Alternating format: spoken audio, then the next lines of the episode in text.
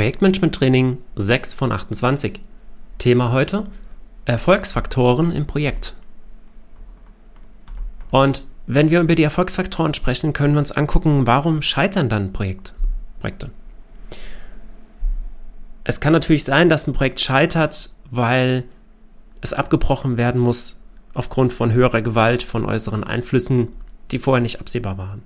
Es kann sein, dass vielleicht nicht ausreichendes Budget bereitgestellt wurde und ähm, das Projekt von vornherein zum Scheitern verurteilt war.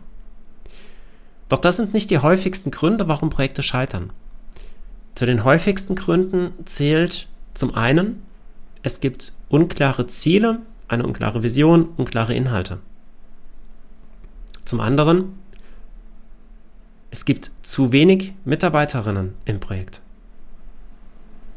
Eine Abwandlung davon, die Mitarbeitenden im Projekt, die sind nicht qualifiziert genug. Das kann auch für die Projektleitung gelten. Es gibt oder es liegt eine mangelnde Unterstützung der Stakeholder vor. Oder auch Stakeholder sind gar nicht bekannt oder werden nicht mit eingebunden in das Projekt. Und dann natürlich der Aufwand in der Umsetzung wird unterschätzt und hat so negativen Einfluss auf das Projekt.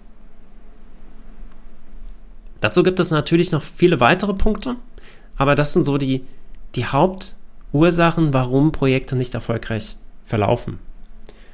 Wenn wir das Ganze jetzt umkehren, können wir daraus schlussfolgern, ein Erfolgsfaktor ist, klare Ziele zu setzen, klar die Vision auch zu formulieren, transparent zu machen, alle auch mit abzuholen und zu ermitteln, wer sind meine Stakeholder und mit den Stakeholdern zusammen auch diese Vision beschreiben und erarbeiten.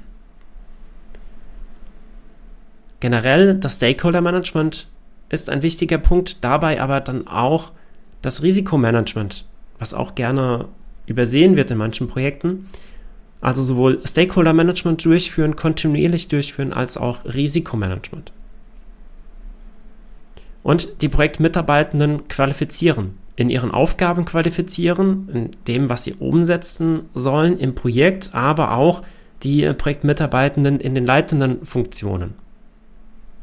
Und zusätzlich auch noch eine ganz klare Abgrenzung zu schaffen zwischen Linientätigkeiten und Projekttätigkeiten. Mein Impuls an dieser Stelle ist, untersuche die Projekte in deinem Unternehmen und schau dir genau an, warum sie schiefgelaufen sind und versuche dann daraus abzuleiten, welche ersten Schritte dazu beitragen können, das zu verhindern, dass diese Projekte oder ähnliche Projekte in Zukunft wieder schieflaufen.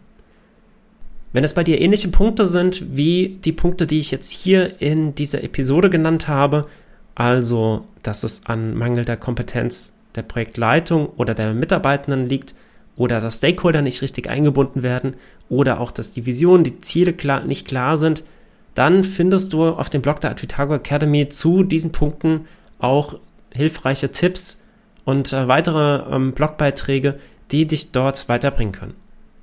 Wenn du Fragen hast, kontaktiere mich gerne über LinkedIn und hör dir auf jeden Fall die Impulse in den, in den nächsten Tagen an. Da wird es jetzt weiter Richtung Projektplanung, Projektvorbereitung gehen und wir werden uns dann in den nächsten Tagen auch der Realisierung von Projekten widmen. Trainingstag 6 hat jetzt die Vorbereitung eines Projektes, die Vorphase abgeschlossen und wir werden jetzt in die nächste Phase eintauchen.